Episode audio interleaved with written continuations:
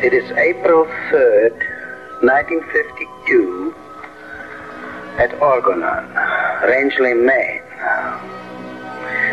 I, Wilhelm Reich, am sitting alone in the large room in the lower house. All people are gone. In the morning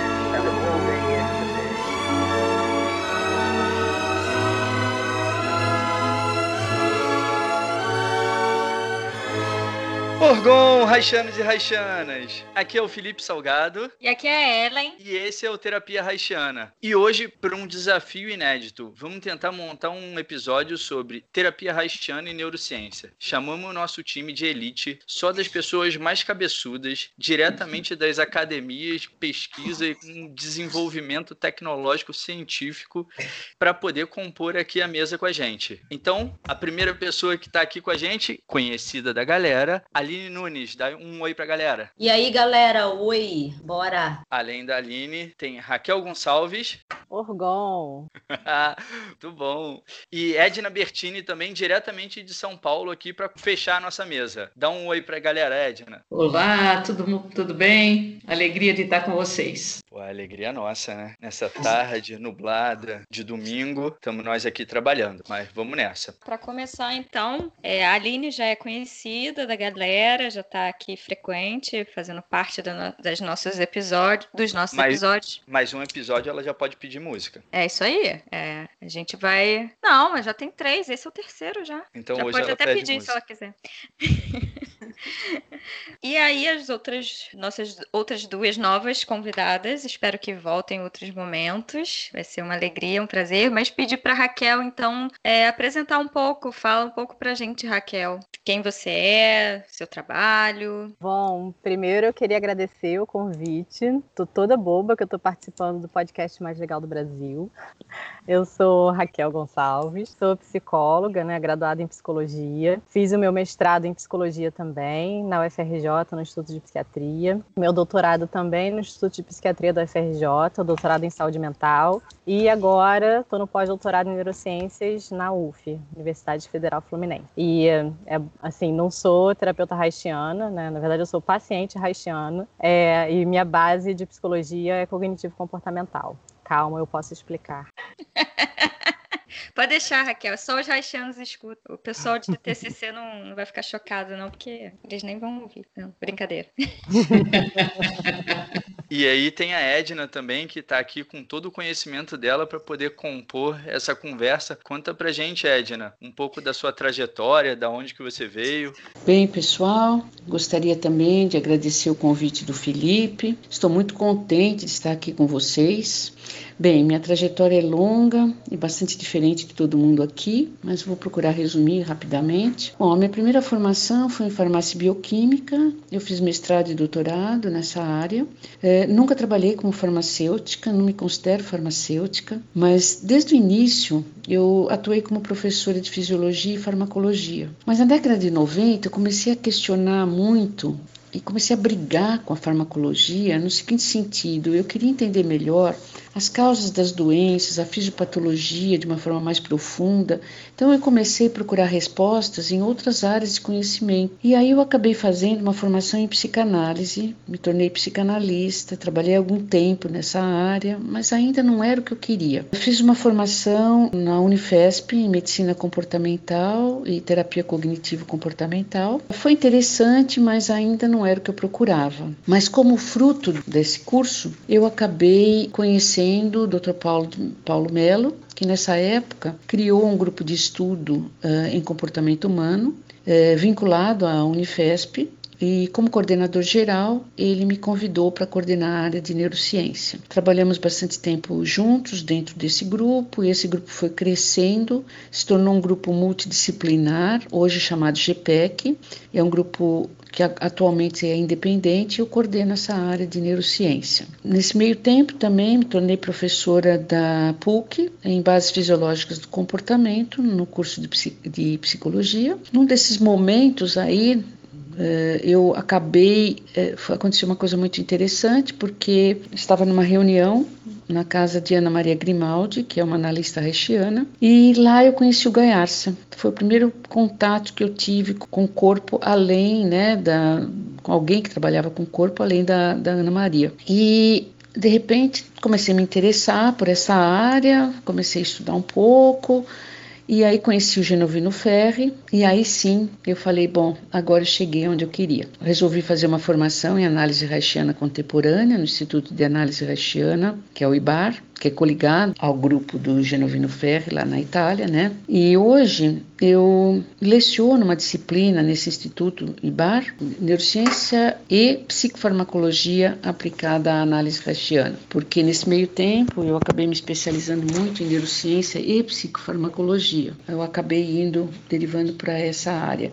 Estou começando a atender, né? Estou iniciando meus atendimentos como analista haitiana e, e acho que é isso aí. Bom demais. Ótimo. Para a gente é ótimo ter vocês aqui. O que eu estava falando no início, bom, a gente já falou, né? Inclusive em, episódios anteriores, o trabalho do Reich é um trabalho muito intenso e é um trabalho que desde o início existia um, essa complexidade. Reich apontou, apontou para muitas direções de, de onde o trabalho dele podia desenvolver. Ele fez muitas descobertas, mas ele era era uma pessoa só, num período muito difícil da, da história, né?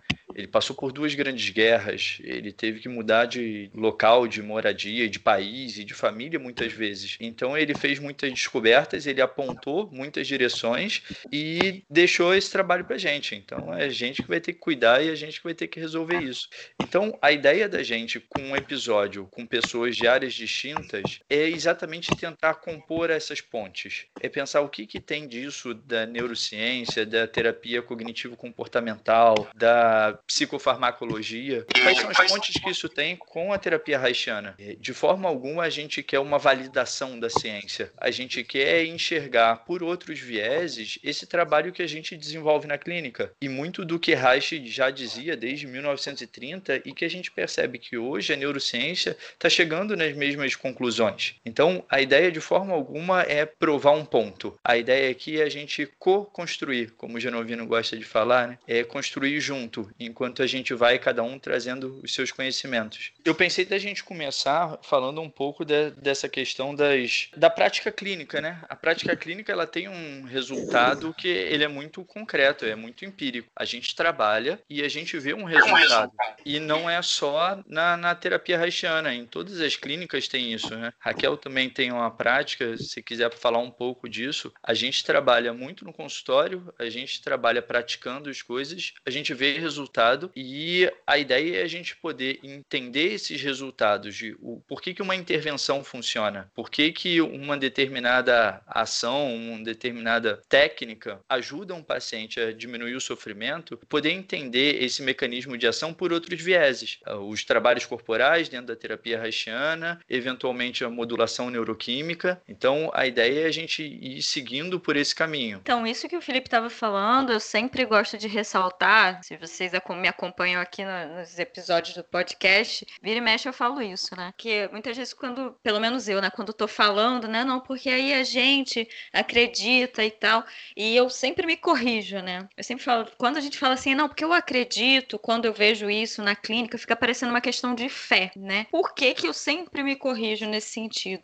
Porque Reich não fez isso por uma questão de fé só, né? Óbvio que ele estava lá atendendo na prática, ele observava e via coisas acontecerem e ele mesmo ia lá medir. Ele, é, ele tinha método, ele usava o método científico para ele entender melhor o que estava acontecendo naquele corpo, né? O que, que era aquela reação. Então, para quem conhece ou para quem não conhece, Reich tem trabalhos muito iniciais básicos que são vinculados à questão científica, no sentido de que ele tem é, ele fazia medição bioelétrica, né? É, ele ia lá, colocava um eletrodo. Tem um livro dele só sobre isso, a questão da ansiedade, a questão do prazer, que ele ia lá, fazia um experimento mesmo nos corpos, né? olhava para aquele corpo, ia lá, media como é que era a reação bioelétrica naquela região, na região oral, na região genital, né? Enfim, ele ia medindo todas as regiões do corpo, como é que era na pele a reação, enfim. Então a gente está falando dessa base, né? E a gente, a partir disso, ele foi construindo. O livro dele, A Função do Orgasmo, tem tabelas, né? De reações parasimpáticas, reações simpáticas, como que a gente vê a expressão daquilo e, e o que que aquilo, a expressão da, da reação no sistema nervoso vegetativo ou no sistema nervoso central, né? A gente está falando, a gente quer construir aqui um pouco a partir disso, né? Para dar continuidade mesmo. A gente entende que isso é uma continuidade desse trabalho dele. E o que eu acho mais interessante do Reich, pelo pouco que eu sei, agora que eu estou participando de grupos de estudo, estou começando a ler esses textos base dele, é essa curiosidade dele de não. Assim, tem uma coisa, né? A, a psicologia baseada em evidências, ela não, ela tem três, três aspectos importantes. O primeiro deles é a base científica para o que você está fazendo. O segundo, que é tão importante quanto, é a experiência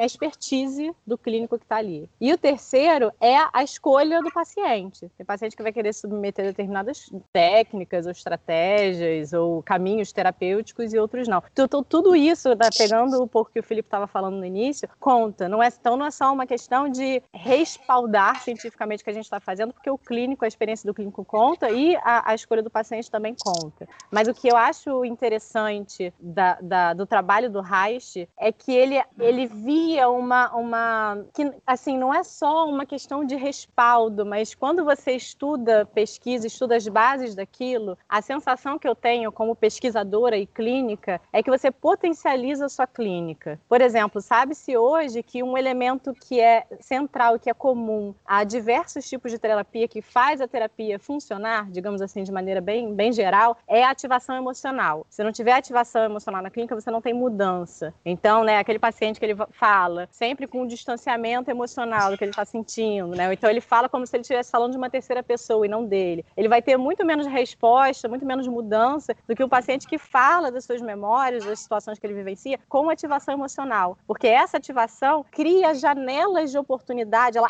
abre a memória e aquela memória tem a possibilidade de ser atualizada, né, conforme a gente reconta a história. Isso com o respaldo, né, porque você precisa de uma nova síntese de proteínas para reconsolidar aquele aprendizado, aquela memória. Então, quando você ativa emocional, conta uma história com ativação emocional, você abre essa janela de oportunidade. E você pode inserir ali alguns elementos de segurança, que pode ser simplesmente você falar de um trauma, por exemplo, num contexto seguro, ali, num ambiente do setting terapêutico, com, uma, com um terapeuta com quem você tem vínculo, e aquilo ali já vai promover a, a, a mudança, que seja uma mudança assim, é, continua sendo uma situação traumática, eternamente triste, é claro, mas ela é passado, não é aquela experiência traumática em que você vive como se aquilo estivesse acontecendo novamente de novo. Então, eu acho que esse respaldo na ciência é importante para isso, para a gente potencializar o trabalho que a gente já faz, a gente entender o porquê que a gente está fazendo as coisas, dar mais segurança, né, me parece. É, essa vertente que a, a Raquel está trazendo, eu acho fundamental, porque isso aumenta, Raquel, a assertividade do terapeuta.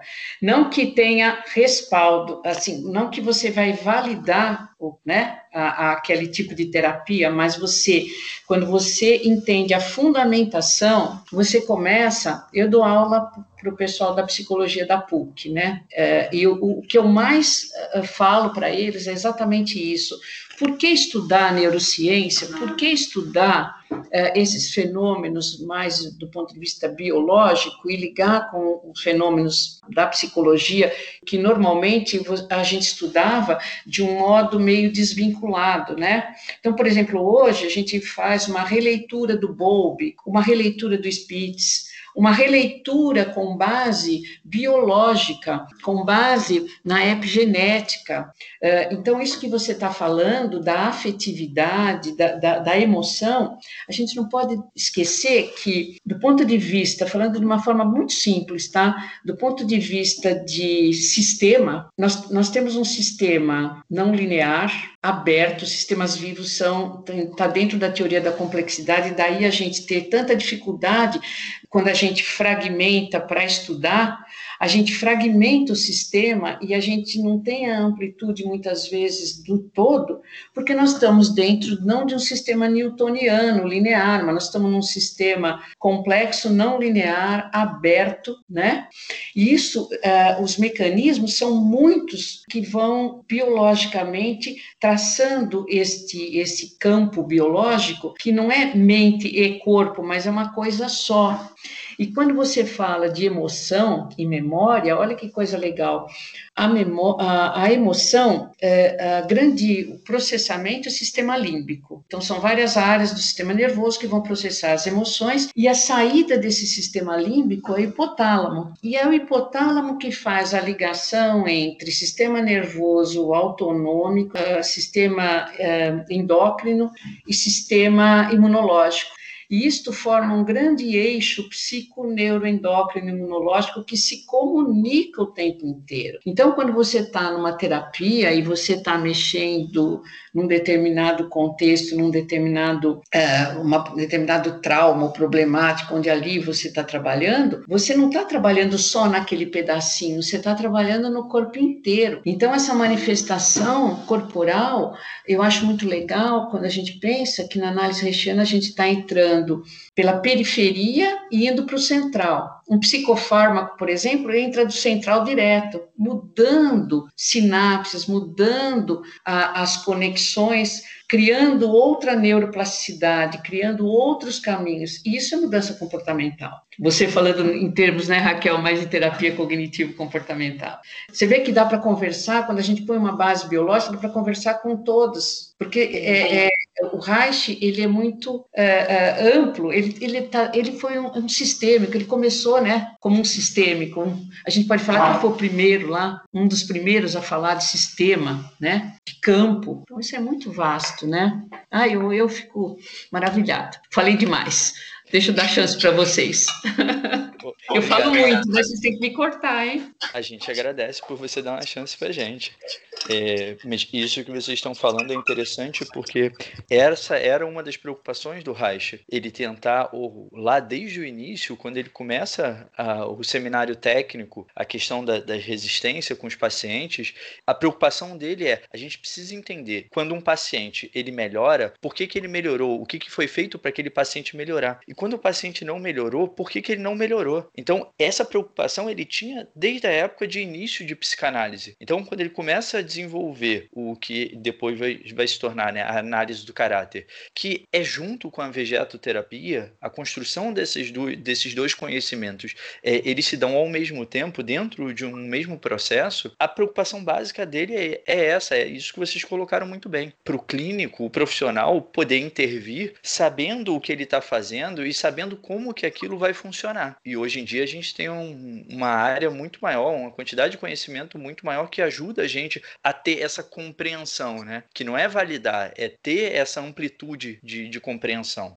Na verdade, a gente já bateu esse papo antes e o Reich, ele é um cientista. Todo o processo de estudo dele começa de um interesse em ciências para responder uma questão, que era uma questão que atravessa a história do que, que é a vida. E ele não formula isso, ele tenta buscar a base para formular isso, encontrando isso que foi dito, né? Essa unidade entre corpo e mente é escrita. Por isso, não à toa que a análise do caráter e vegeto estão juntos, né? Não é um sem querer que acontece, né? E não é, por, não é sem querer que hoje a gente pode olhar para neurociências, para o Bowlby, para o Spitz, enfim, e olhar para todos, essa, todos esses escritos e dizer, caramba, tem a ver com Reich, porque o embasamento é o mesmo, né? Uhum. O que torna o diálogo possível é ter sido, nascer de uma base científica. É, essa é a base, o solo, eu imagino, que constrói o diálogo e a ponte possível, porque olhamos de uma maneira similar, não igual, por caminhos diferentes, né? Todo mundo está certo, basta saber como, o Reich dizia, né? De algum ponto estamos certos, como. Então eu acho que esse esse é um abraço importante nesse início de história, né? Eu fico imaginando se o Reich tipo, vivesse hoje e tivesse acesso ao conhecimento, assim, base de dados científica atualizada, porque se ele uhum. fez o que ele fez com um conhecimento muito primitivo de sistema nervoso central, sistema nervoso autônomo, uhum. imagina o que, que o cara não faria hoje, né? É, é muito, porque é muito impressionante o que ele fez naquela época. E é muito legal, Raquel, também a gente vê a, a, a evolução também que o Gino está fazendo, né? Essa, essa leitura que ele está fazendo. Então eu acho que é muito legal porque é um construto, né? Que vem, vem crescendo. Sim, a gente vai falar do Genovino lá na frente. Eu queria seguir um, um percurso até para a galera que está ouvindo a gente não ficar meio muito perdida, né? Ok. E aí no final a gente fala, a gente, vocês vão falar de Genovino e Porge. Eu vou só assistir a aula. Bom, então, isso que a gente estava falando, né? Partiu até onde que Reich foi nessa história, né? principalmente com a questão da vegeterapia. Reich chegou até. O Ellen estava falando um pouco da questão dos experimentos bioelétricos, então ele foi capaz de fazer essa, essa descoberta né? e organizar o conhecimento de que existia esse fluxo bioelétrico no organismo e que esse fluxo bioelétrico ele se movia de acordo com o tipo de sensação da pessoa. Basicamente, as sensações de prazer e desprazer. E isso jogou ele rapidamente a compreensão do sistema nervoso autônomo, que é o sistema neurovegetativo, porque ele funciona independente da vontade, sistema nervoso autônomo. Né? Então, ele funciona independente da vontade consciente do indivíduo. E esse sistema é, vegetativo, ele funciona, ou pelo menos, isso é o que se entendia na época, a partir de um par de sistemas, que é o simpático e o parasimpático. Enquanto um era responsável pela ativação, o outro era responsável pelo relaxamento. Então, de forma geral, a gente tinha um sistema que funcionava independente da vontade da pessoa e que ele regulava o organismo a partir das experiências de prazer e desprazer. Isso tudo a gente já falou, falou um pouco lá no episódio de Vegeto também. A ideia é só a gente dar uma contextualizada de por onde a gente quer seguir. Hoje a gente sabe, e aí vai ficar um pouco para o final do, do episódio, é, com os estudos do Porges, que esse sistema ele não é só binário, ou pelo menos não é binário da forma como se entendia na época. Então a gente vai deixar isso para o final para não dar um nó na cabeça de quem está ouvindo. Bom, Reich começou a desenvolver isso que ele chamou de vegetoterapia, o aspecto da função do orgasmo e, bom, todos aqueles eventos da Europa que a gente já sabe, Segunda Guerra Mundial, ele ser perseguido pelos nazistas e teve que ir embora para os Estados Unidos, mas antes disso, na Noruega mesmo, foi quando ele conheceu o Ola Hackness e ele fez a descoberta dos bions. Isso deu uma guinada no trabalho dele, porque eh, logo depois da descoberta dos bions veio a descoberta da energia orgon e uma parte grande do, desse desenvolvimento da vegetoterapia ficou, ficou para trás, porque ele seguiu desenvolvendo a orgonoterapia, que ele entendia que era a base disso tudo. Ainda assim, foi feito um pedido ao Ola Hackness, foi amigo colaborador do Reich, para que organizasse o trabalho da vegetoterapia. A gente sabe, né, a vegetoterapia,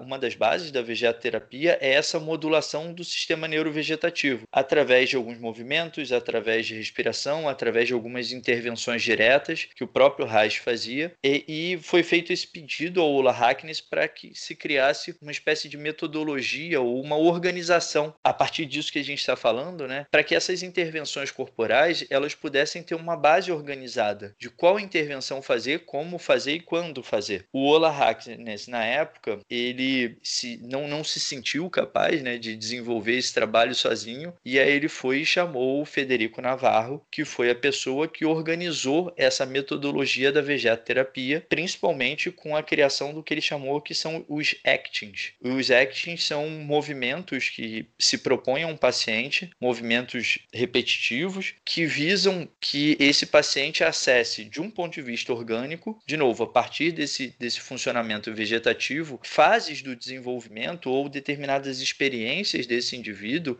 é, onde ele tenha ficado fixado de alguma forma pela falta ou por, enfim, qualquer tipo de marca ou de trauma. Mas eu fico pensando que é um trabalho tão bonito e tão vivo e que foi tão interessante. É, o, o Reich ele já começa com esse trabalho, então isso que o Felipe estava contando, né? E ele percebe que alguns movimentos dentro da própria terapia eram capazes de reconduzir e ajudar a voltar a processar esse fluxo energético que tinha durante o desenvolvimento em alguma etapa, seja por um excesso, seja por uma falta, feito com que houvesse naquele ponto do desenvolvimento uma marca. Então, como trabalhar isso que não fosse só do ponto de vista da fala? Porque às vezes a gente não acessa, eu não acesso as minhas experiências prontamente, corticalmente de vida uterina, mas sou capaz de acessar se eu for conduzido até aí através de alguns movimentos, que é o que o Felipe estava explicando, que envolvem respiração, que envolvem reprocessar, e, e, é a partir daí que a gente vai, vai caminhando. Eu acho legal que você está falando, pegando pegando gancho ali, né, teu, que esses movimentos, na verdade, quando a gente fala disso, no começo, por exemplo, quando eu comecei, entrei né, na, na análise haitiana, eu comecei, eu falava assim, puxa, mas qual é a base da organização disso, né? A base é, são movimentos filo-ontogenéticos, Então, são movimentos que estão baseados no neurodesenvolvimento. E o, uma coisa interessante é que o, o Navarro, ele vai da, do desenvolvimento crânio-caudal, ele vai desenvolvendo essa metodologia de uma maneira muito organizada, baseada no neurodesenvolvimento. Então, aí você começa a perceber essa integração onde existe. A vida começa pela senso-percepção lá no intrauterino. E a partir do senso, percepção, emoção, eu tenho senso, percepção, emoção, motricidade, e isso está ligado a uma coisa única. Então, quando eu mexo no movimento, na via córtico-espinal, né, como a gente fala, né, quando a gente faz um movimento, a gente faz um movimento, a gente está ligando com o emocional.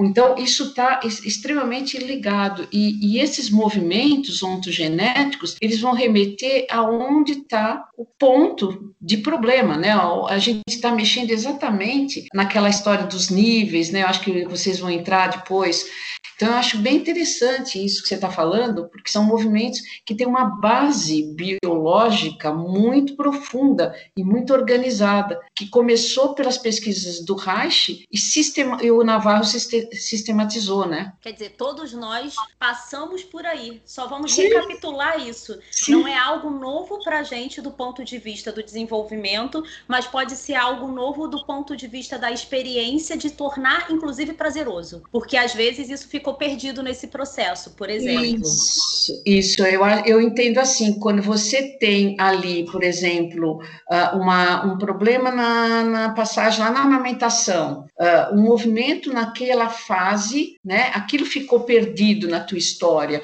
Você com um movimento, você pode entrar nessas janelas que a Raquel falou de abertura, né? Onde você pode ressignificar, você pode reconstruir aquela rede que ficou perdida, né? Inclusive reinventá-la de um ponto de vista do afeto, porque com o terapeuta eu faço isso com alguém, com uma relação, eu crio de novo, e aí a gente poderia falar de todos os processos de neurônio espelho ou de é, vínculo, tudo isso que hoje a neurociência traz para a gente dizendo, olha, isso existe mesmo, existe assim, e é através dele esse processo junto que a gente consegue refazer. Mas para que, que eu quero aprender a mamar de novo, gente? E aí não se trata disso, né?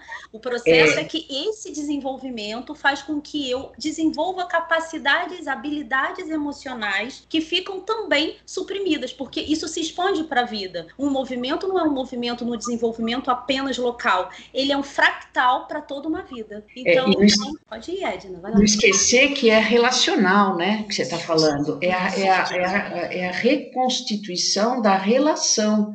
Então, se você tem lá uma relação objetual primária lá, que teve um problema lá, é, é a oportunidade de você fazer uma reconstrução. Um, indivíduo que não foi uh, enxergado, que não se sentiu amado, não se sentiu uh, inserido, o olhar materno naquele momento que faltou, isso pode ser dado para o terapeuta. Então, é, é a, ter, a, a, terapia, a, a transferência, a contra-transferência sendo usada de, de uma forma muito muito objetiva e muito corporal, né? E a pergunta clássica da terapia, isso tem jeito? Porque eu vivo essa experiência, eu me lembro de ser sempre assim. Ninguém nasceu de forma geral, né? Nasceu sempre assim. Algo foi sendo modulado pelas experiências, experimentações e desenvolvimento ao longo de um tempo. Então a pergunta clássica para isso tem jeito? Peraí, como eu vou conseguir reinventar isso se você está me dizendo, eu estou sentindo, estou vendo que isso tem a ver comigo pequenininho lá com a minha mãe e ela já nem está mais aqui. Como faço com isso? Então, para além de elaborar cognitivamente, eu posso evocar isso corporalmente. Uhum. Isso é demais. Experiencialmente, é. né? Uhum. Eu costumo dar um exemplo assim de que é às vezes uma pessoa que ou teve pais muito críticos, por exemplo, e aí ela começou a se fechar, então ela fala muito tem perfeccionismo grande, um grau alto de autocriticismo, e quando ela chega na terapia e a partir da relação terapêutica, né, do vínculo que se cria cria, ela se coloca vulnerável ali, talvez pela primeira vez, numa primeira relação, e ela experimenta a aceitação do terapeuta ao invés de crítica, aí essa,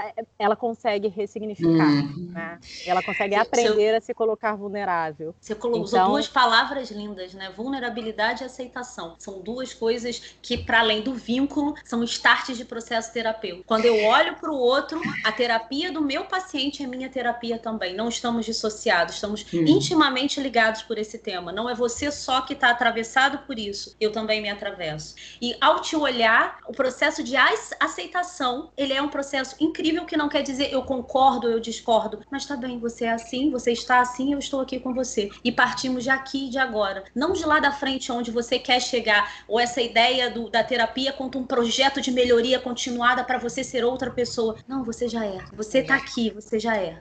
Eu e acho que isso é incrível, né? É que a, que a psicologia, eu já ouvi isso também, eu acho bem interessante. Bons terapeutas de áreas diferentes, com muita experiência, eles vão ficando muito parecidos, né? Roger já falava isso, que veio da humanista existencial, e eu vejo isso muito presente na terapia haitiana também, agora que eu estou estudando, aquela, o senso de presença do terapeuta, de estar ali conectado com o paciente, isso é extremamente importante. É, Ou seja, é. são áreas diferentes, um tem uma base psicanalítica, outro humanista existencial, mas eles, os dois, ambos percebem a importância daquele contato empático, um contato presente realmente. Eu, eu fiquei querendo perguntar eu, como isso se processa no organismo mesmo, né, propriamente dito, é, se existe uma explicação, assim, nesse sentido, sobre o vínculo, né, porque vocês falaram de vínculo, eu acho que é uma coisa muito importante, né, da gente trazer, né. Então, a gente, aí eu vou, eu vou falar um pouquinho de Porges, não, não, não tenho a pretensão de me alongar muito, mas eu acho que a base é muito dele. E basicamente, assim, tentando falar da maneira mais simples possível, a gente tem no nosso cérebro um sistema de, de, de segurança e ameaça, né? Em que a gente identifica a segurança e ameaça do ambiente. Isso vem lá de trás, é evolutivo para nossa espécie. Assim, imagina um ser humano isolado no meio da, lá da, da selva, né? Do ambiente selvagem. Nossa espécie não tem garras, não tem dentes afiados. A gente isoladamente não sobreviveria enquanto espécie. Então, nós somos uma espécie social, relacional. Então a gente precisou evoluir nesse sentido para sobreviver. Então tudo começa daí. E a partir disso, a gente foi criando o sistema de ameaça todo, filogeneticamente, praticamente todas as espécies têm, né? Lá vai, você vai lá no, no jacaré, ele tem o mesmo sistema de ameaça que a gente. E o medo ajuda na sobrevivência, né? Ele é importante para que a gente evite situações que são de fato perigosas. Mas a partir dos mamíferos, a gente começou a desenvolver um sistema, além desse de ameaça que já tinha, um sistema de segurança, que capta a segurança no ambiente, que vai sendo mielinizado, ou seja, a comunicação dele vai ficando mais raiva, na, no início do desenvolvimento, a partir do momento em que o bebê vai interagindo ali na amamentação com a mãe, através do olhar, e, é, e é legal, assim, porque é uma parte do sistema nervoso parasimpático, que é esse de relaxamento e digestão que o Felipe tinha citado, que o Porge descobriu que tem uma, uma, uma aba dele que vai para essa área de segurança, né? E que vai sendo mielinizada a partir da interação cuidador-bebê. Então, crianças que são mais tocadas, elas conseguem desenvolver mais, por exemplo, receptores para ocitocina, que é um neurotransmissor que funciona como hormônio também, que é liberado a partir do toque, desde uma massagem, um abraço, parto, aumentação, etc. E quando você tem mais esses receptores, essas crianças elas conseguem, elas em geral têm um comportamento mais pró-social do que crianças que foram menos tocadas. Então elas fazem mais contato visual, interagem mais, têm mais toque. E isso vai ajudar em quê? No futuro na capacidade de autorregulação emocional. Crianças que têm mais, mais receptores de ocitocina conseguem ser crianças que, assim, a gente é afetado pela experiência, mas a gente consegue voltar ali ao estado base com mais rapidez se a gente tem essa capacidade de regulação emocional desenvolvida. Né? Então, eu acho que é uma boa base fisiológica para explicar essa necessidade de vínculo. E isso, Raquel, é uma coisa muito interessante, porque antigamente a gente tinha a ideia do que o sistema nervoso simpático simpático e parasimpático era simplesmente um sistema antagônico e que o principal nervo parasimpático era o nervo, a gente falava o nervo vago. Hoje a gente sabe que é um sistema polivagal e esse sistema polivagal ele vem na evolução, como você colocou muito bem. E é bem legal, complementando um pouquinho o que você falou, uh, uh, que é o parasimpático, na verdade, que faz a modulação, a autorregulação do simpático. Porque se você tem, por exemplo, um ambiente, uh, eu estou aqui num ambiente conversando com vocês, super relaxada, legal, tá tudo ok. De repente, se entra um, sei lá, um ladrão aqui, uma ameaça, né?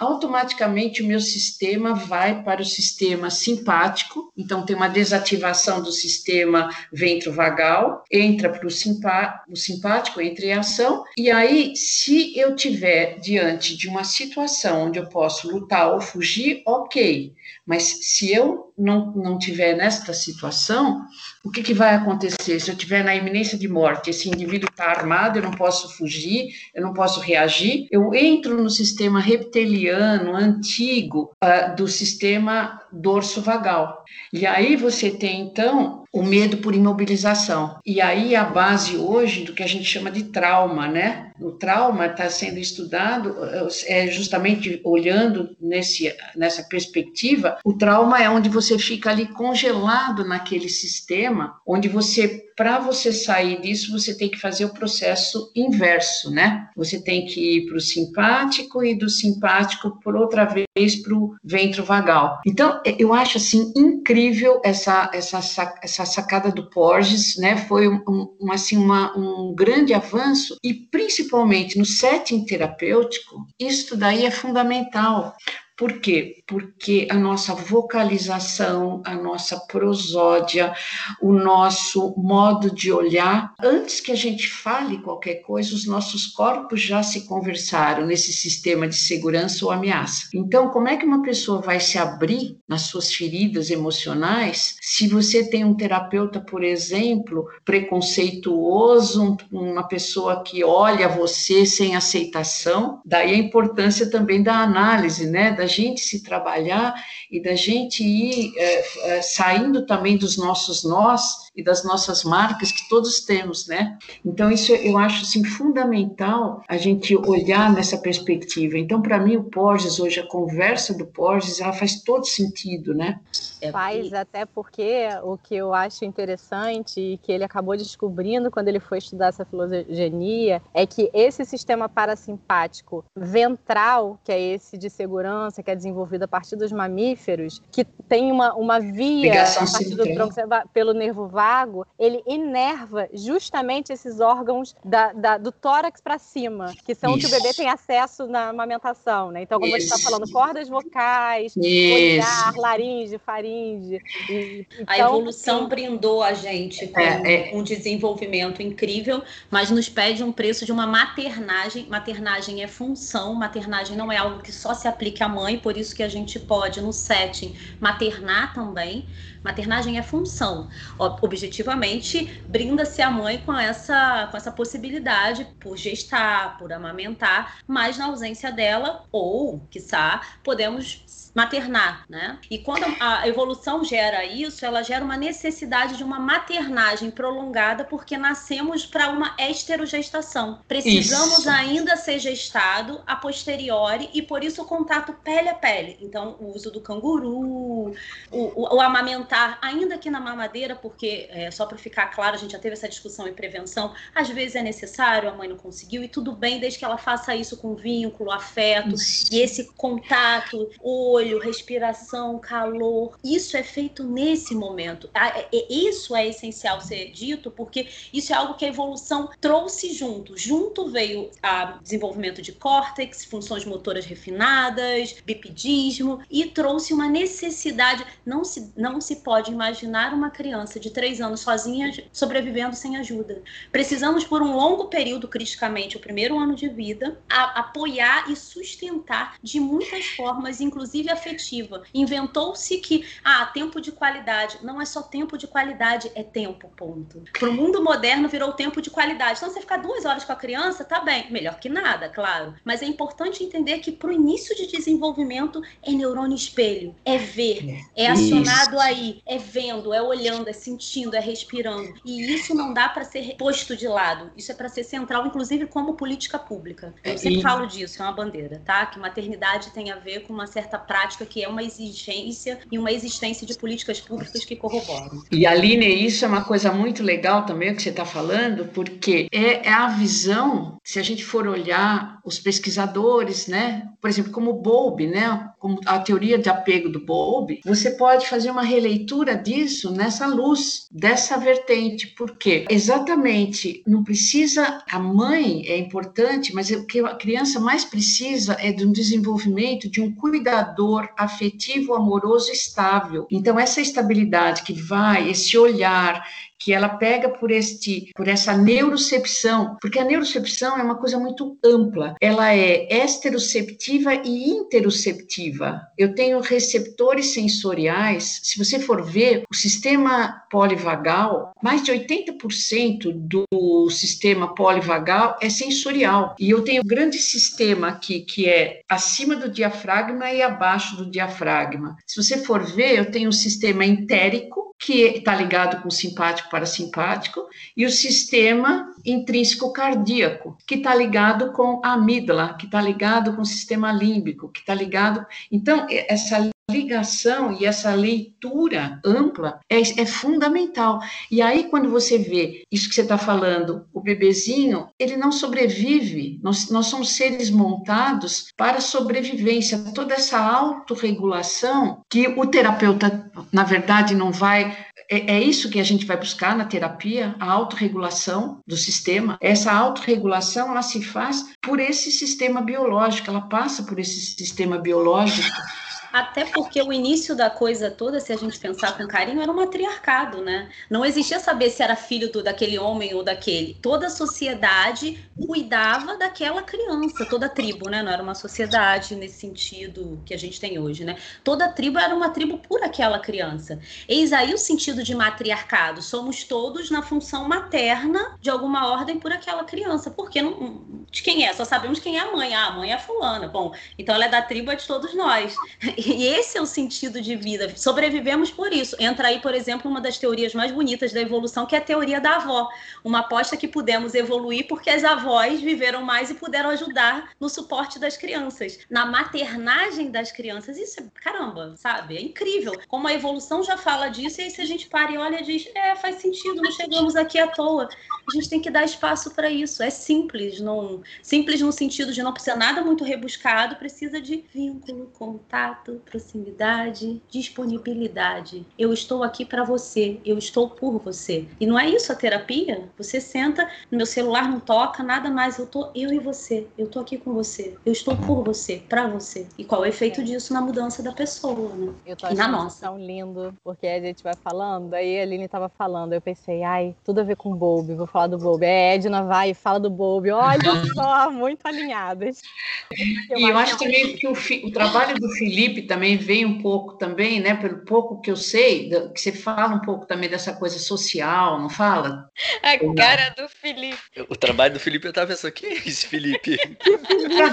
é verdade, Edna, ele tá... Não é? É, Sabe, tá de humilde isso, agora. Ou eu tô enganada? Porque Sim, eu ouvi em algum podcast, não sei qual, que você fala um pouquinho do seu trabalho de tese e tal, e você fala negócio do, do social, você traz a coisa do social, do, do, do cuidado, por exemplo, da, daquela, daquele bebê pela tribo, vamos supor, né, pelo, pelo social, e não por pai, mãe, pela aquela coisa só do, né, da carga do, do, do pai e da mãe só, né? Claro. Isso é a, a, o bloco, os sistemas, olhando por esse, por Porges aí, o, o, grupo é muito mais seguro do que você o, você ter só dois, né? Claro, claro, e, em vários sentidos, né? E aí até retomando isso que a Raquel falou é tá valendo para mim também, porque eu tô ouvindo as coisas e eu tô pensando, ah, podia falar de alguma coisa, aí alguém fala. E aí vai, Raquel, vocês ficam me sacaneando que eu vou ficar falando e vocês vão ficar é, assistindo. Agora nós estamos brigando, né, para é, quem quer falar mais. Vocês estão dando um show aí. Eu queria fazer uma costura assim nisso tudo que que vocês falaram falaram, até começando nisso que a Edna trouxe, da questão social, que a Nunes trouxe, né? Quanto mais eu estudo o trabalho de Reich, partindo da, da minha dissertação lá do mestrado, eu sei que eu consigo estudar quando eu tenho um foco. Então, a, a função de eu ir buscar academia e tentar fazer um mestrado é exatamente para eu poder estudar de maneira mais organizada. Quanto mais eu estudo, mais eu vejo que são facetas distintas de uma mesma questão. Como o Reich disse, é a questão da vida. E aí, a gente estava gravando, estava gravando com a Ellen o podcast de peste emocional e em algum momento a Ellen falou: "Cara, mas eu tenho um receio de dar esses exemplos porque a coisa vai ficar muito política". E eu falei: "Mas a coisa é política. E ela é política e é social, e isso que a Aline fala, eu sou homem, né? Então, algumas fichas para mim demoram muito para cair. Eu não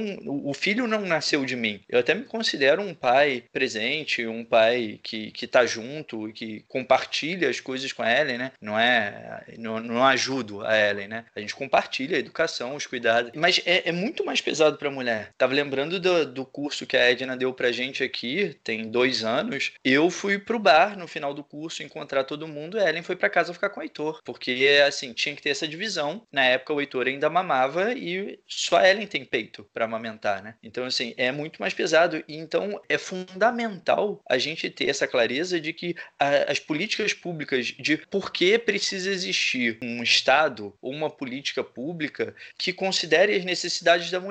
Porque para a mulher poder trabalhar, alguém tem que estar com a criança. Eventualmente, para a mulher poder trabalhar, tem que ter um, um, suporte não só de estar com a criança, mas de cuidar também. Como vamos pedir vínculo dos pais se eles têm cinco dias úteis, corridos, para aprenderem a maternar? Entende? É. E aí, quando junta isso tudo com a questão da terapia, Edna, não dá para a gente desconsiderar o contexto social e político em que a gente vive. Uhum a gente pensa em trabalhar na terapia os indivíduos para estarem mais saudáveis, mas como vão estar mais saudáveis? Isso que a Aline falou, é, se eventualmente estão trabalhando 44 horas por semana uhum. de trabalho, fora o tempo de transporte, fora o tempo que fica fora. Então, as relações elas vão ficando esvaziadas. Como amamentar com calma e com paz? Se você tem uma jornada de trabalho excessiva, como é que essa mãe olha, né, esse bebê, essas solicitações todas, realmente é uma complexidade muito grande social. Pois é. E aí é muito bonito quando vocês trazem toda essa leitura científica, acadêmica, neurocientífica, do afeto, do apego, do sistema vago-ventral. Porque quando a gente está trabalhando na terapia, os terapeutas que são mais, mais sensíveis, né, a gente percebe que a gente precisa olhar para o paciente. E quando eu digo olhar, é olhar mesmo, é o olho no olho que a gente precisa respirar e ter uma postura que seja mais compassiva com aquela dor, com aquele funcionamento. Quando vocês trazem esse embasamento, fica muito evidente, por exemplo, quando num acting, que vocês estavam falando lá atrás, né, tentando dar uma costurada mesmo, da, da função da amamentação. A função da amamentação não é só a função de nutrição do leite, é uma função de contato com aquela mãe, é a função dessa sensação de segurança e de bem-estar bem-estar e de relaxamento e de prazer, é o desenvolvimento de uma porção de capacidades que só vão poder existir se essa experiência ela é vivida de forma satisfatória. Toda todas, a experiência. Todas as capacidades autorregulatórias, todas as capacidades necessárias para esse indivíduo ao longo de uma vida aprender a se autorregular, a lidar com o que vier. Não é não se estressar, não desequilibrar, mas ter a capacidade de se autorregular. Olha, eu e a autorregulação de novo. Sempre oh, Olha que legal que você está falando, Aline, porque a base da subjetividade, a subjetividade ela começa, na verdade, quando, falando em memória, Raquel, quando você tem um desenvolvimento de hipocampo, que você começa com palavra, né? Mas antes você tem toda uma base que é puramente biológica, hormonal, neuroquímica. A ocitocina, ela começa a se desenvolver, a mielinização começa a se desenvolver no último mês da gestação e vai a, até pós-nascimento. Uh, então, esse sistema ele vai se auto-organizando e essa base pré-subjetiva, pré-verbal, é a base sólida para a construção desse edifício, né? Como usando a linguagem do Gino, desse edifício que vai se construir, que vai construir o sujeito. Isso é fundamental, essa maternagem, e isso passa realmente pelo social. A gente ter uma postura, eu acho que o Reich, uma coisa que é, é, é linda nele, é essa coisa do social que ele sempre teve, né? Ele foi um homem que não foi só biológico, né? Ele foi além, né? Ele percebia que essa importância do social e, do, e de daí daí ele se, se envolver tanto politicamente e ter tudo que ele teve, né? Toda a vida que ele teve. Isso é uma postura dessa busca, né, Felipe, que você está falando. Sim, é isso. Uh, foi um, um contínuo muito direto. Psicanálise, análise do caráter, vegetoterapia e a questão social. Porque quando ele percebeu que toda essa doença, né, a, a neurose e o, o mau funcionamento do organismo era necessariamente derivado de uma cultura, ou seja, de uma sociedade que era repressora do prazer e da felicidade, Reich falou: bom, em algum momento a gente vai ter que tratar desse social e aí é a treta dele com Freud. Freud disse: Olha, eu tenho uma visão diferente. Se você São as palavras do Freud. Se você acha isso, então você não entendeu metade do que é a psicanálise. Nesse momento eles rompem, Reich vai para Berlim, onde está tendo um grande movimento social, né? Então é, é, isso, não é, não é que nem que tá ligado, né? São só vieses distintos de se olhar para essa experiência rica, intensa e complexa que é a vida. Eu lembro quando eu li Função do Orgasmo, eu, no início eu pensei, ué, mas ele era psicólogo ou era sociólogo? Eu cheguei a ficar com essa dúvida, assim, porque de fato, né, a introdução, a parte introdutória muito, tem muito essa base. E como é importante do ponto de vista, se a gente for pegar a psicologia evolutiva, ela vai trazer isso também, né? Então ele fez um, ele abraçou, conseguiu abraçar tudo. Eu pensei em dar um exemplo que a gente falou um bocado de acting, e mesmo da outra vez, né? Eu acho que um acting que exemplifica bem isso, inclusive o que a Edna falou, da questão do processo de amamentação o acting da sucção, que é o acting do boca de peixe, né? Por que a gente propõe isso para um paciente? Que ele ficar lá por tantos minutos respirando, então tem uma determinada posição, ele vai respirar e o que é pedido para ele é que ele reproduza esse movimento com os lábios, que é o movimento que o bebê faz de sucção durante a amamentação. Então, o que a gente pede nesse momento é que, através de uma ativação corporal, ele possa ter acesso a essa experiência da vida dele que foi a experiência da amamentação. E aí um pouco do que foi até dito, né? Ué, mas para que eh, botar o, o, sujeito que é adulto e que já viveu isso? Para que reproduzir? Não é porque ele vai reviver a amamentação, ou a, ou a ideia não, não é liberar essa, essa capacidade. É porque, eventualmente, se esse adulto foi um adulto que, quando criança, não pôde viver essa experiência desse processo da amamentação, que a gente já disse aqui, é uma experiência complexa, se ele não pôde viver de uma forma satisfatória, vários outros elementos ou várias outras capacidades, elas ficam travadas. Então é aquela ideia de liberar uma fase e aí vão vir várias outras capacidades a vão poder ser desenvolvidas. Ela é tão complexa que ela é inclusive esse acting ele é acionado e ele vai acionar mais coisas mas usamos também o olhar para o outro e para a ponta do nariz no movimento de acomodação e convergência em que nos encontramos frente ao outro e com nós mesmos. Aprendemos através da amamentação não só a sugar e etc, mas que existimos e existe o outro. Aprendemos uma função de limite lindo, porque viemos de, uma, de um processo em que estávamos fusionados. Então, saímos e começamos a aprender isso na relação. Existe mamãe, existo eu. Com isso, aciono meu tórax, ele se enche, ele se contrai. E todo esse movimento é feito aí. Quando a gente restabelece isso, a pessoa entra às vezes na sessão e diz: Eu tô perdido, eu não sei quem eu sou, eu não sei quem é o outro, eu tô muito confuso. E, e às vezes o que se precisa nesse momento é, de novo, como me nutrir, como me estabelecer, como reconhecer. E isso pode ser feito nesse trabalho terapêutico. Por exemplo. É, esse movimento, né? Sempre a gente tem que lembrar que existe uma abreação. A, a pessoa vivencia, não é que ela vai voltar naquele momento da amamentação, mas ela vai fazer esses movimentos filo-ontogenéticos que vai fazer com que áreas cerebrais sejam ativadas. E, e, ela vai fazer uma reestruturação, uma autorregulação outra vez. É, é, é, entra nessa autorregulação de novo, porque no momento que você está ali, olho. Quando você, por exemplo, está mamando, você tem esse, você tem esse movimento, você olha o seio da mãe, você olha o olho da mãe, você. Então, isso tudo é, é reproduzido. Então, você entra num. Porque o sistema ele está ligado, outra vez, emoção, percep sensação, é, percepção, emoção, motricidade, tá tudo junto, né? Então, quando você faz isso, você está levando também a uma reação emocional, porque a pessoa se emociona, a pessoa entra, tem pessoas que têm muita dificuldade, tem pessoas que não aguentam, e aí sempre, quando, quando termina um acting, o que a gente pergunta é o quê?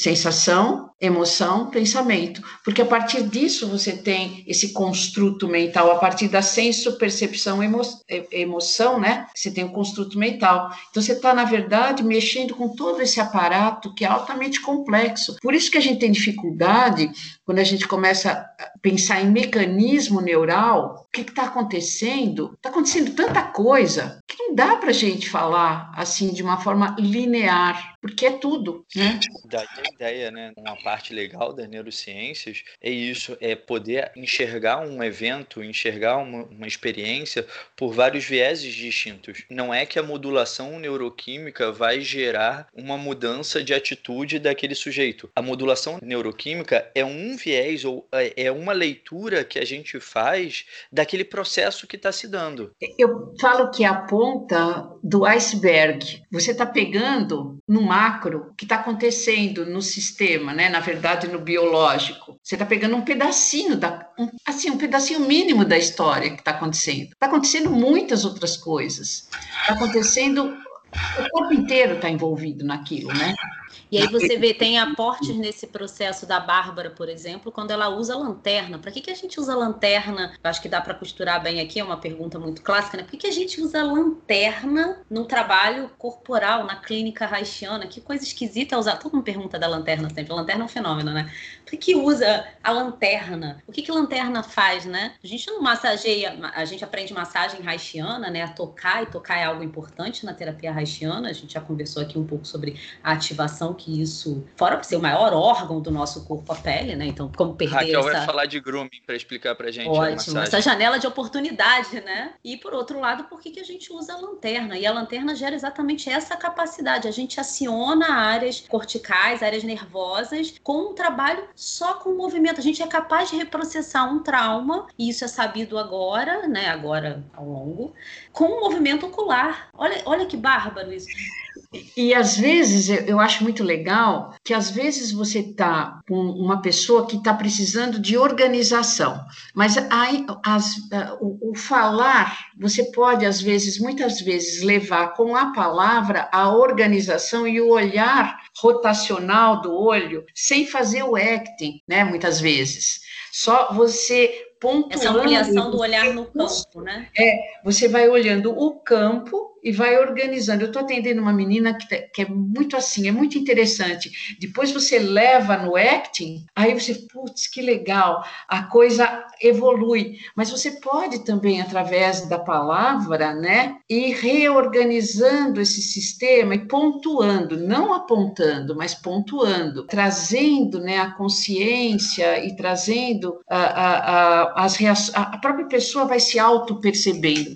Por isso que eu acho incrível, porque porque a gente está diante de um sistema que não tem uma receita, né? Nunca, bom, diante da psicologia nunca teve receita, mas aqui eu acho que é muito sentir, né? O sentir do campo, o sentir do outro, sentir o momento. E aí você vai como uma espécie de dança que você vai, que você vai sentindo e você vai elaborando e isso tem um método por trás, mas existe toda uma dança que é muito particular e muito momento a momento, né? E, e você é, começa a perceber que a pessoa vai se auto-organizando porque o sistema é inteligente. A patologia, ela tem uma patologia funcional, né? A gente pode olhar até a patologia do ponto de vista funcional. Tem uma funcionalidade, aquela resistência ou aquilo, ou, a, ou você não arrancar né, profundamente aquela aquela resistência, você não vai lá com uma faca, né?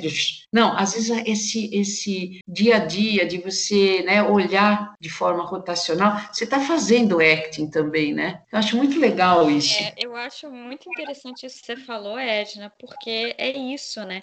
Tem os actings, são movimentos, né? E vocês estão explicando aí a base disso, como que isso acontece, e é exatamente isso. É importante falar dessa dança, né? Que, por exemplo, a terapia, né? Porque assim, não é tipo, ah, tá, colhi a história desse paciente através das queixas que ele está me trazendo, eu vou aplicar esse ACT. Você até pode ter essa intenção, pode pensar nisso, né, num projeto terapêutico, porque, mas tem que saber que momento é esse, né? Funcional também nesse sentido, porque não dá para arrancar aqu aquela defesa, aquela resistência, aquele bloqueio tá naquele organismo por um motivo, né? Por um motivo é, de que foi o melhor caminho possível que aquele organismo, que aquele ser conseguiu conseguiu se estruturar para chegar até onde ele chegou, para sobreviver, né? E então é, a gente vai ver, vai avaliar, né? Vai estar tá ali mas principalmente é olhar até onde dá ou não dar para ir, porque ir tirando também de uma vez só, né? Todas as defesas, uhum. todos os bloqueios, pode ser exatamente, tem que cuidar, né? É claro que a estrutura de caráter é uma superestrutura, né? Geralmente tem mais a ver com, com rigidez do que com desestrutura, mas tem que cuidar, né? Tem que ir fazendo e ir observando se aquilo é funcional ou não naquele momento da vida daquele aquele sujeito. É cuidar para ele também saber, né? E a gente poder escutar dele como é que tá aquilo, né? Como é que tá? Tá dando, não tá? Nesse sentido também ser funcional, né? Claro. Eu acho que isso que você conta é todo sintoma, toda defesa é uma contação de história. Conta a história desse indivíduo pra gente. Então não se uhum. arranca. A gente vai reconhecendo e conhecendo essa contação, essa história. E é, eu acho que isso é importante. Edna lançou um conceito de pensamento funcional aí, mostrando como a gente pode fazer um com a palavra ou com o próprio gestual, com o próprio movimento, né? Eu acho que tem um monte de coisa aqui, o que a Ellen contribui agora explicando esse fenômeno que é a clínica e desse olhar, a gente está demais hoje, sério, gente. Que a gente estava falando da questão da defesa, para mim é importante sempre ter essa clareza de que a defesa, ela não é um elemento absoluto. É isso, não é um braço que a gente pode retirar do paciente, braço gangrenado. Então a gente vai tirar o braço, pronto, acabou com a gangrena. A defesa, isso que a Ellen falou, a Aline estava falando também, a defesa é uma forma de funcionar daquela pessoa que é um excesso de funcionamento ou uma fixação em uma certa característica que é daquela pessoa. Então a defesa não é a característica em si. A defesa é uma dificuldade que a pessoa tem de funcionar fora daquela característica. Então a gente não tira a característica de uma pessoa. A gente não tem uhum. como arrancar a característica. Até porque a Ellen mesmo estava dizendo, é, a característica foi uma maneira como aquele organismo encontrou de funcionar bem nesse mundo. A nossa discussão dentro da terapia, seja pela fala, seja pelos actings, seja pelo, pela massagem, seja pela relação, é ajudar aquele paciente a encontrar uma dosagem, um equilíbrio que seja menos gerador de sofrimento para aquela característica. Então, ele poder usar a característica quando é funcional. E quando não for funcional, ele poder adotar outras posturas, outras formas de funcionamento. E você tem muitas entradas, né, Felipe, também, porque você pode ter entradas do periférico para o central, né, como o acting, por exemplo, você pode ter pela palavra, da parte cognitiva, as terapias verbais, mas você pode também a terapia farmacológica, a psicofarmacologia, que você entra Isso. diretamente na sinapse, quando a coisa tá, né, meio brava ali, né, então você entra, eu, eu sempre falo assim, o grau de intervenção vai depender do, da necessidade, né? Então, se você quebrou o braço, você precisa de um gesso, né? Você precisa de uma intervenção mais pesada, né? Então, ali a, a, é uma intervenção química já direta, né? Mas não esquecer que a gente está mexendo com neurotransmissores, quando eu faço um acting, quando eu faço a palavra, eu estou mexendo com neurotransmissores, estou fazendo liberação de BDNF, para quem não sabe, fator de crescimento neuronal, que vai levar à neuroplasticidade, mudança de rede. Por isso, da psicoterapia ser algo que precisa ser contínuo, num certo tempo. É, não adianta fazer pontual, ninguém vai fazer né, uma terapia, uma sessão de terapia sair ótimo, né?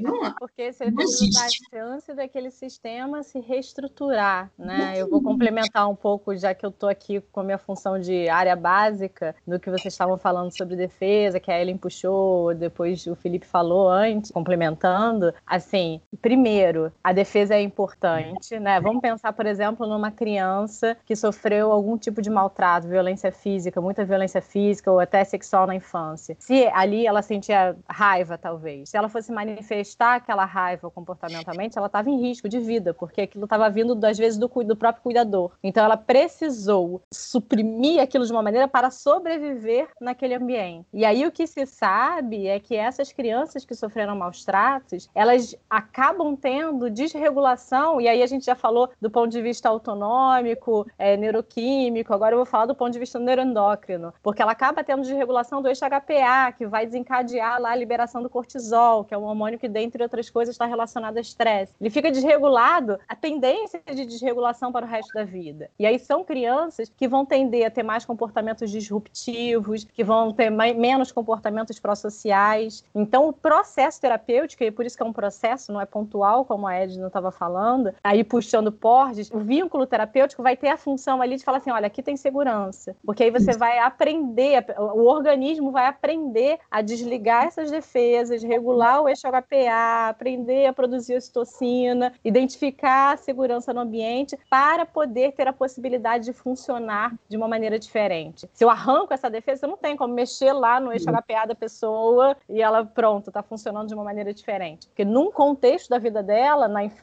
aquilo ali foi funcional e foi necessário. Uhum. Perfeito, Raquel. É a compreensão que a gente tem do processo terapêutico. A gente não arranca a defesa. Eu estou realmente muito contente. Eu estou aqui ouvindo vocês falando e eu estou com uma sensação muito prazerosa, porque isso são todas pessoas que eu conheço e que vêm de áreas distintas, mas quando a gente fala dessa experiência, que é a experiência terapêutica, que ela é rica e ela é ampla e é complexa, né? A gente chega nos mesmos pontos por vieses distintos, né? Então, isso da, da questão das defesas, o que a Raquel acabou de colocar, é maravilhoso, porque o terapeuta ele não vai trabalhar arrancando a defesa, ele vai funcionar como um campo de segurança para que aquele organismo de dentro para fora possa experimentar um padrão de funcionamento de segurança também por todas essas coisas que já foram ditas e aí ele pode relaxar, ele pode acalmar. E aí a partir do momento que ele está seguro e ele está dentro da relação, ele pode começar a experimentar outros tipos de funcionamento, outras modulações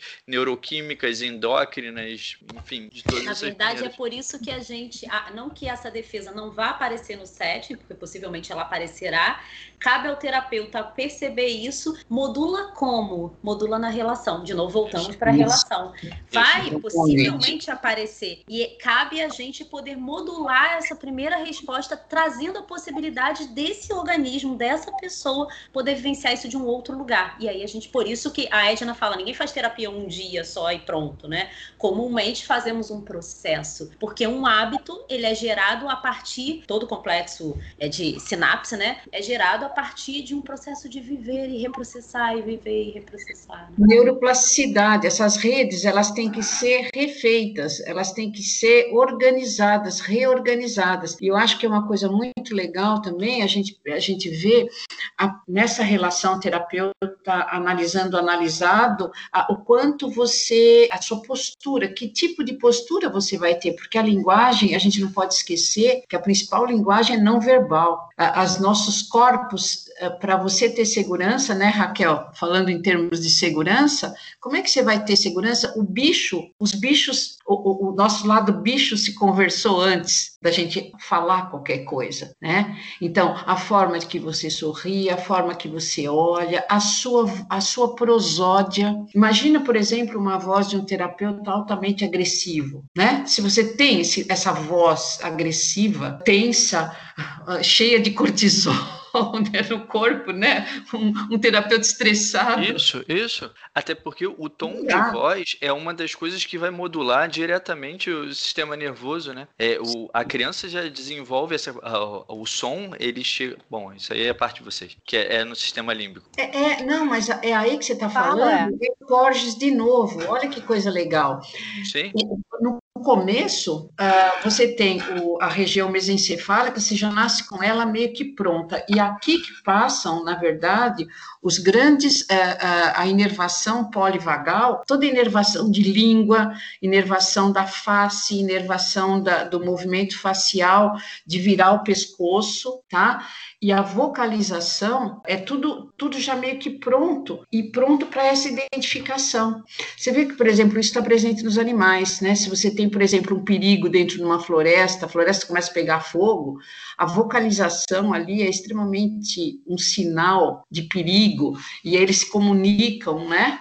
A mesma coisa é a gente, a gente tem essa comunicação verbal, é, não verbal, através da prosódia, da musicalidade dessa voz, né? Não só isso, né? Acho que é todo um sistema, a gente tem cheiro, né? À medida que a gente Sim. perde essa, esse, a gente tem um reconhecimento muito amplo do tom da voz, do cheiro, do campo, é um sentido que ultrapassa, né? A neurociência agora tenta estudar isso como cérebro social, entender que starts são esses que nos conectam e aí estudar empatia e todo todos esses fenômenos que fazem sentido em relação de novo com o social e com o vínculo, né? Eu não tenho a, a referência. Eu ouvi uma menina lá do grupo que de, de, do GPEC que falou da. Ela é doula, tá? E ela falou que o, o bico do seio, né, o mamilo, ele tem um cheiro parecido com o líquido amniótico quando a criança acaba de nascer. Que por isso que quando você solta a criança, ela vai diretamente no mamilo. Eu não tenho, até vou, fiquei de pedir essa referência para ela, porque eu achei o máximo, né?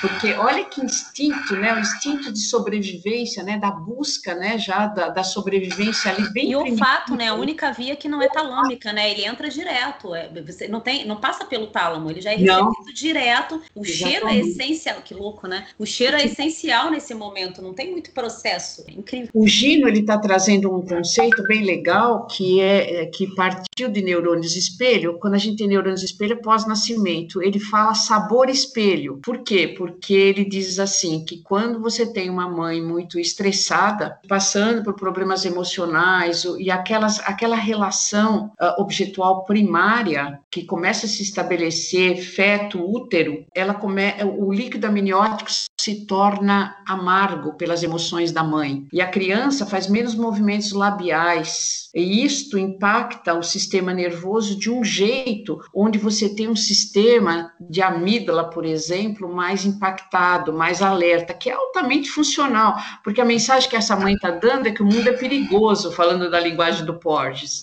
Como é, desarmar esse sequestro da amígdala depois, então, você porque toda a energia vai nela, né? Tem que ter um sistema de alerta maior. Agora, se uma mãe mais tranquila, esse sabor do líquido amniótico é mais docinho.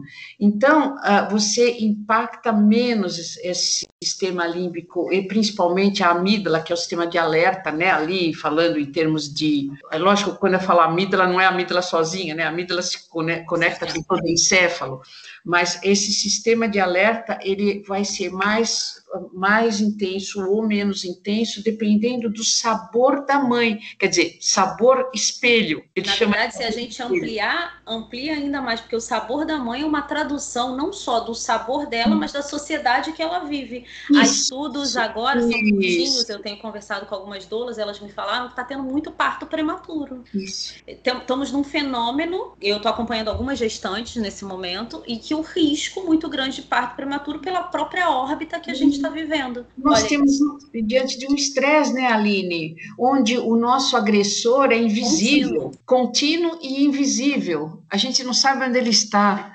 Então eu não tenho um sistema de neurocepção de falar assim, ó, aquele é o leão, aquele é o tigre. Eu não tenho, eu não sei onde está esse bicho. Esse bicho pode estar aqui do meu lado e eu não estou sabendo. E nós estamos diante de um momento de alto estresse Imagina o que essas mães, essas gestantes estão passando nesse momento. Até porque essa nova variante do vírus, ela é muito agressiva para gestantes, né? Inclusive, ela provoca parto mais parto prematuro, etc., que é o que eu quero que a Aline está falando. E aí entra uma coisa também, porque ouvindo isso tudo faz muito sentido, tem muito respaldo, mas olha a pressão em cima das mães, né? Da mulher. Então, o que acontece? Ok, você tem o leite, você tem ali o alimento que está vindo direto da mãe. Mas, no caso de uma mãe que está deprimida, que está em pânico, é, acabou de mamar, ela pode ir direto para o colo de um outro cuidador, o pai, por exemplo, que claro. se ele tiver mais regulado, ele vai passar essa noção, né? A nossa, vai, vai desenvolver, o bebê vai conseguir desenvolver essa noção e os radares de segurança a partir de um outro cuidador.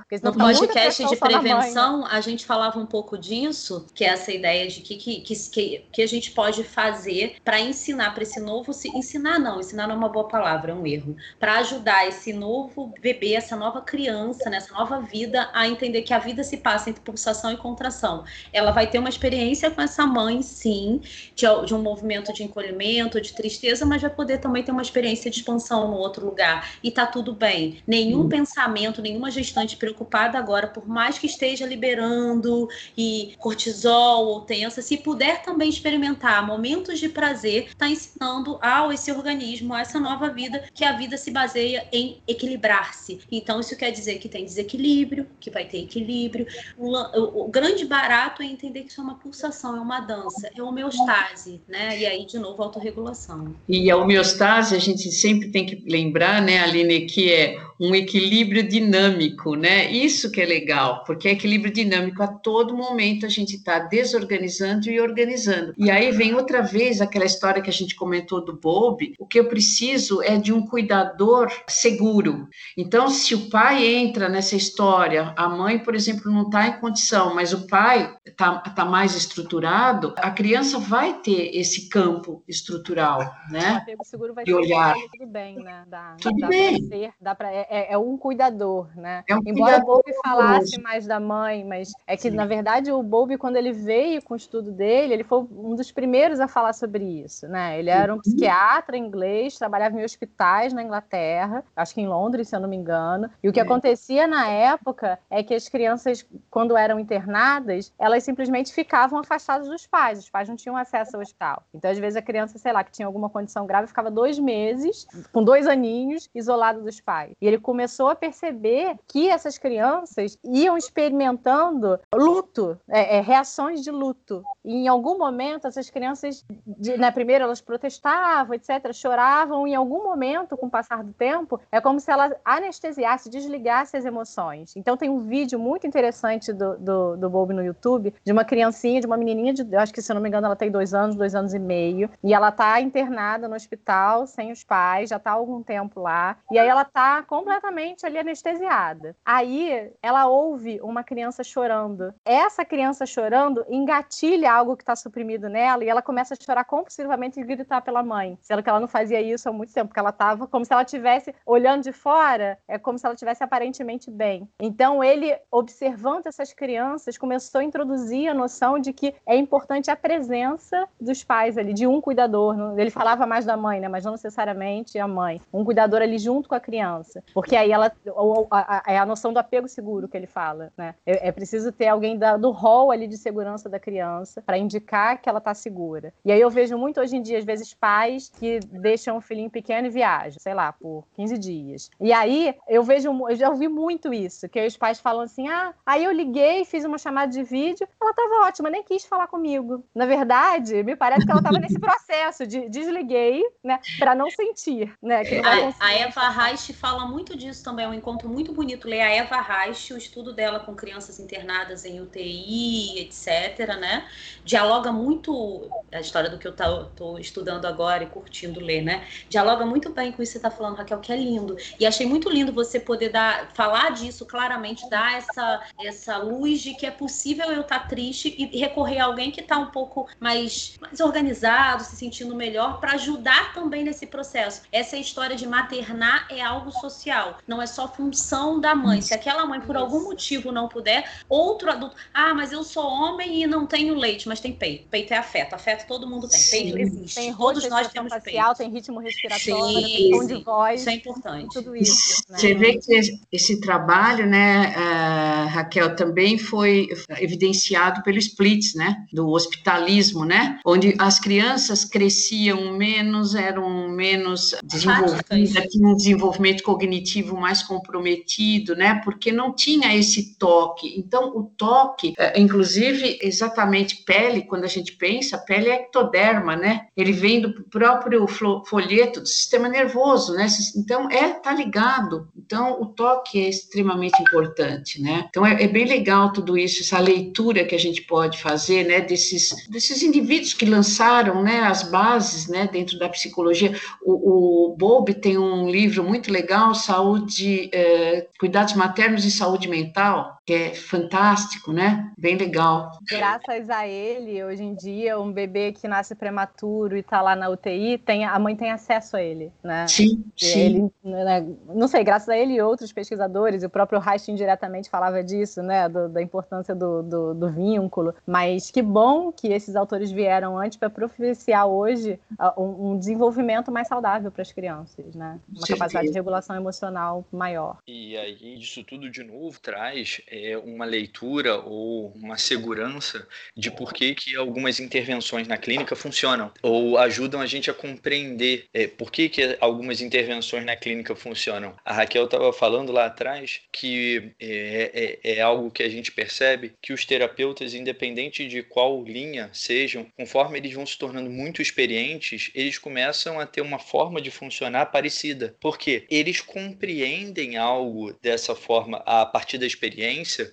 de como lidar com aquele paciente. Então, algumas coisas que o, o terapeuta iniciante ele não sabe, o terapeuta muito experiente ele sabe por conta da prática. Então, quando a gente fala do toque, do tom de voz, coisas que a gente não falou aqui, mas às vezes até da postura, do olhar, da respiração, tudo isso é, a gente dentro da psicanálise, né, da terapia haitiana, na análise haitiana do Gino, a gente chama isso de contratransferência. Isso tem a ver com a forma como o terapeuta vai se posicionar com aquele paciente. Então, o toque que eu, eu faço, a maneira como eu encosto num paciente com uma questão border, vai ser diferente da forma como eu encosto num paciente que tem questões rígidas. E, e eu preciso saber como isso acontece. A partir do momento que eu tenho muita experiência, eu sei isso pela prática. Mas aí quando a gente traz todos esses estudos, todo esse aprofundamento, essa pesquisa, esse conhecimento por outros vieses,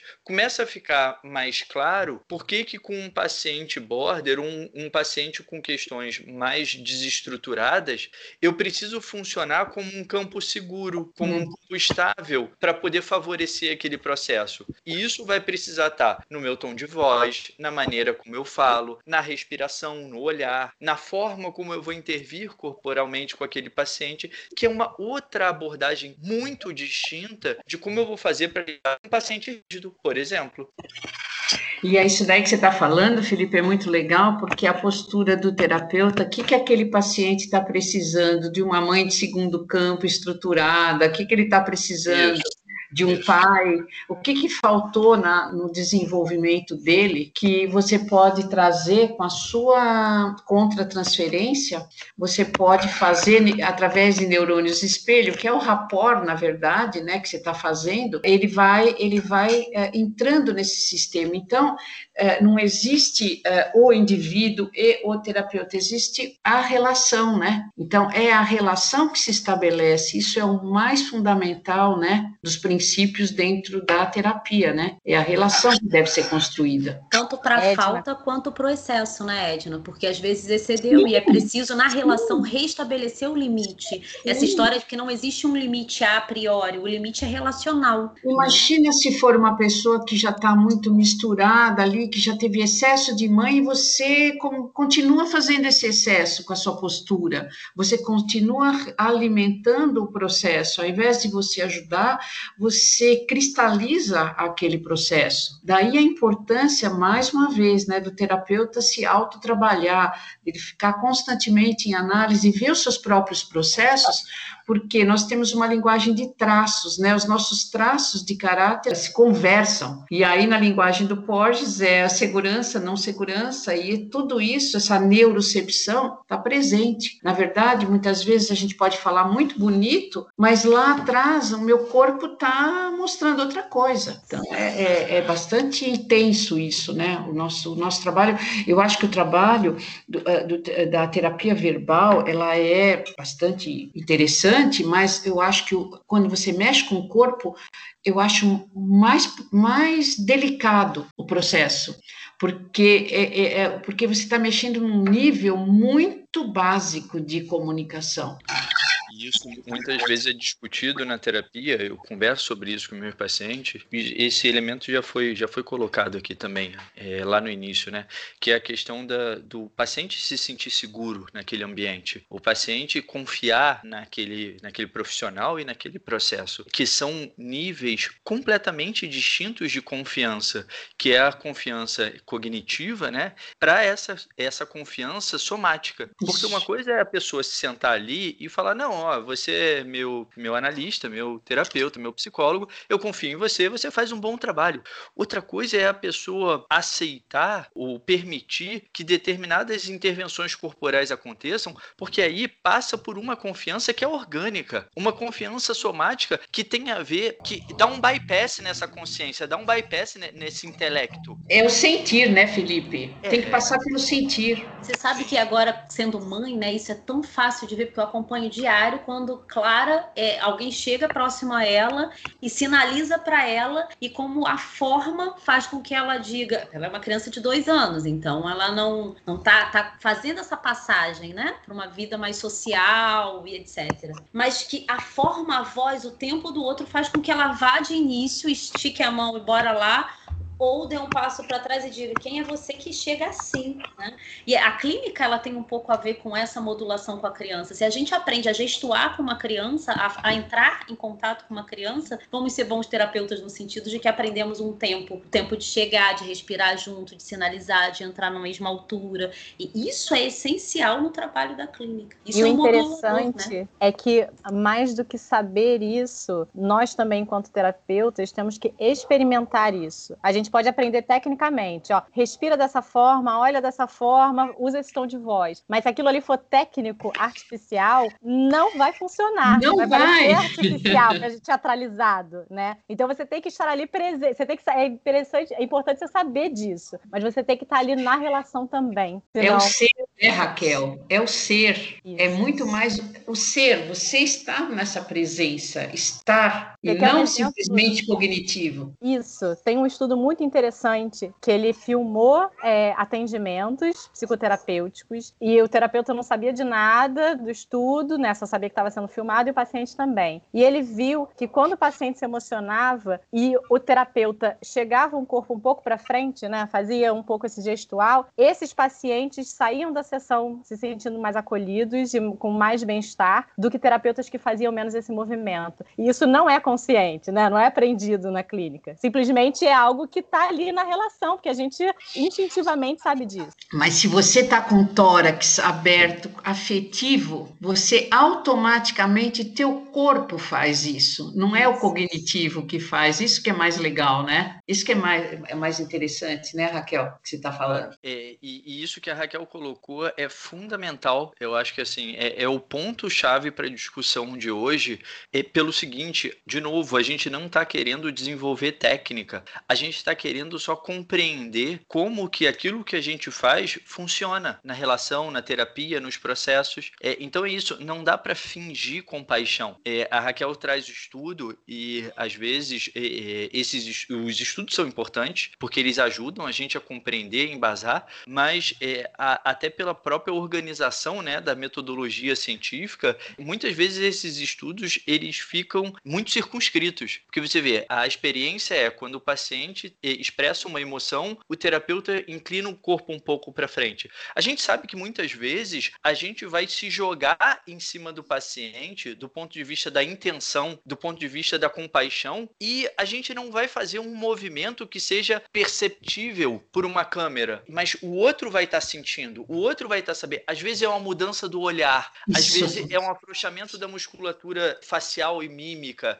às vezes é uma modulação da respiração. E aí, de novo, a gente não está querendo organizar isso como uma técnica e criar uma terapia, a terapia do estar junto com o outro. Olha, quando é desse jeito, você encosta assim, Isso. você respira. Isso. Não, não. A gente está só querendo ampliar a nossa compreensão de como que o que a gente faz funciona.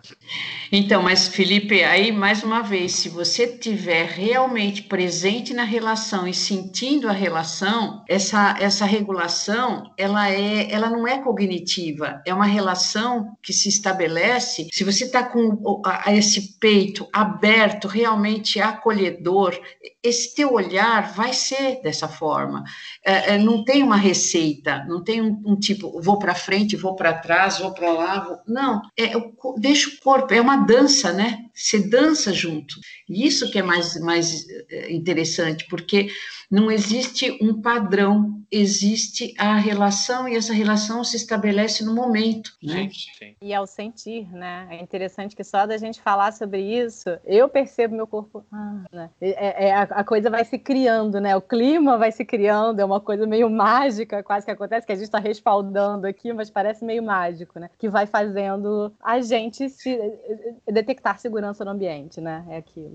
Sim, e é isso. Ainda que a experiência seja essa, em algum momento, se a gente se pretende ser profissionais qualificados e que a gente possa discutir isso que a gente faz na clínica com profissionais de outras áreas, é, a gente precisa ter esse respaldo, né? Exatamente para a gente não manter ou a gente não alcançar aquela alcunha de terapeuta alternativo. Uhum. A gente não tem nada de alternativo. Pelo contrário, a gente está trabalhando com isso que é a base, com isso que é orgânico. O que não existiam eram as pontes para poder discutir em outros níveis ou em outras linguagens, o que, que é isso que a gente faz na clínica. Exatamente. Bom, eu acho que é isso, né? As, ideias que eu tinha inicialmente do que a gente podia discutir, é, todas a gente passou. A gente seguiu sempre aquela, aquela cronologia não linear e no fluxo. Nunes adora quando isso acontece. Umas coisas a gente esquece depois a gente, e depois a gente relembra. Pra voltar. E, é, isso, né? Então, gente, assim, eu queria agradecer, agradecer assim de verdade a presença de vocês. Foi uma discussão em, em vários momentos eu pensei, cara, a gente está construindo conhecimento aqui. A gente está fazendo uma coisa que é muito nova. Eu tava pensando que em períodos da minha vida eu ia atrás de cursos e de especialização porque tinha essas coisas que eu queria aprender.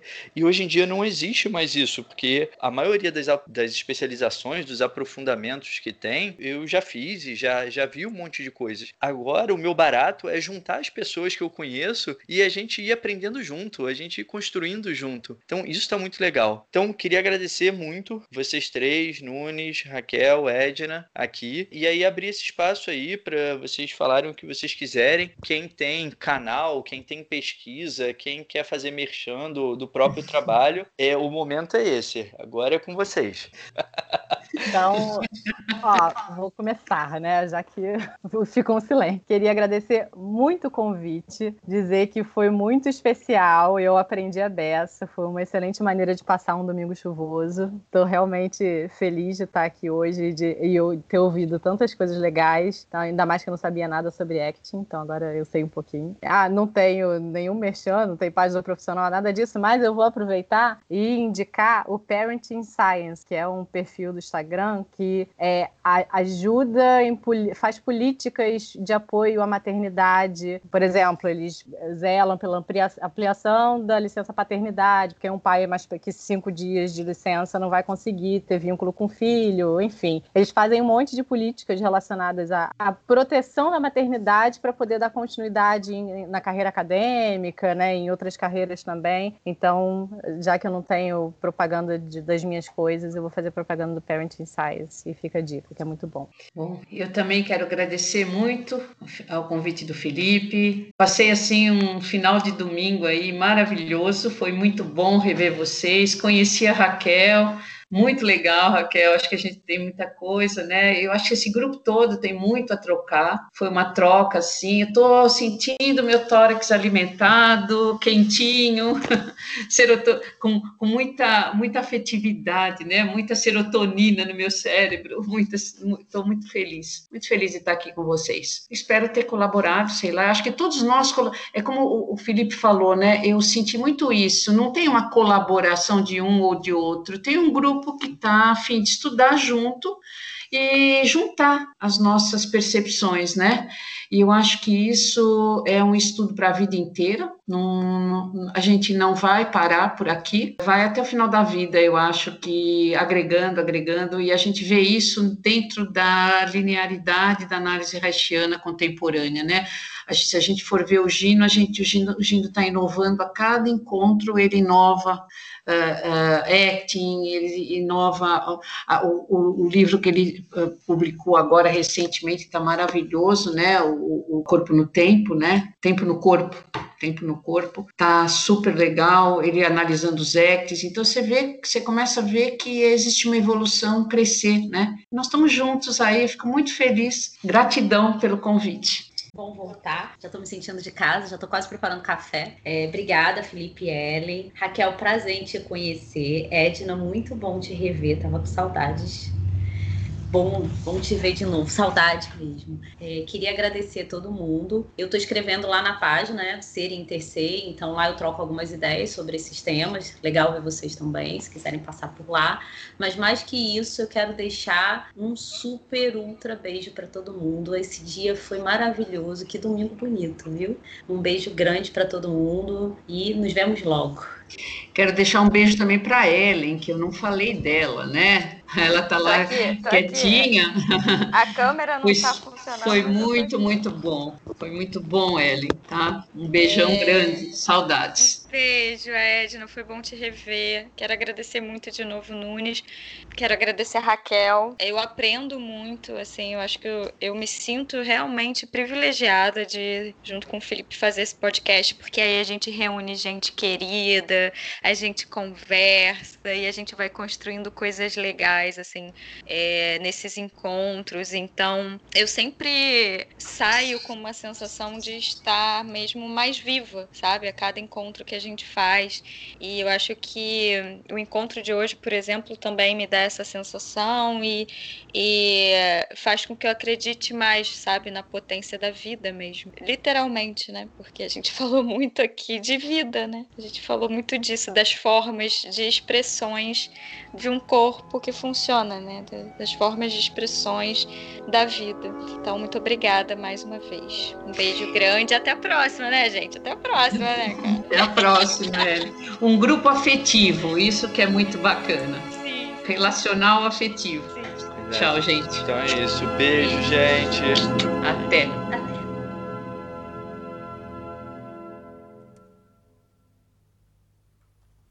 Vai, Nunes. É a sua deixa. Não sei, você falou tão bonito. Eu me senti assim, tipo, revista Caras, sabe qual é? Aquele momento em que você dá um informe, as brigas, como foi construído. Achei que ficou demais, cara. Eu falei, cara, adoro, e aí os babados, quem pegou adoro quem? as fofocas. Uhum. Essa, essa, viagem é ótima, né, Aline? A gente vai viajando no tempo. Isso é muito legal. E aí entrou um Navarro, por tudo a ver, porque Navarro é super sistêmico, né? Botou uma coisa assim meio obsessiva, compulsiva até.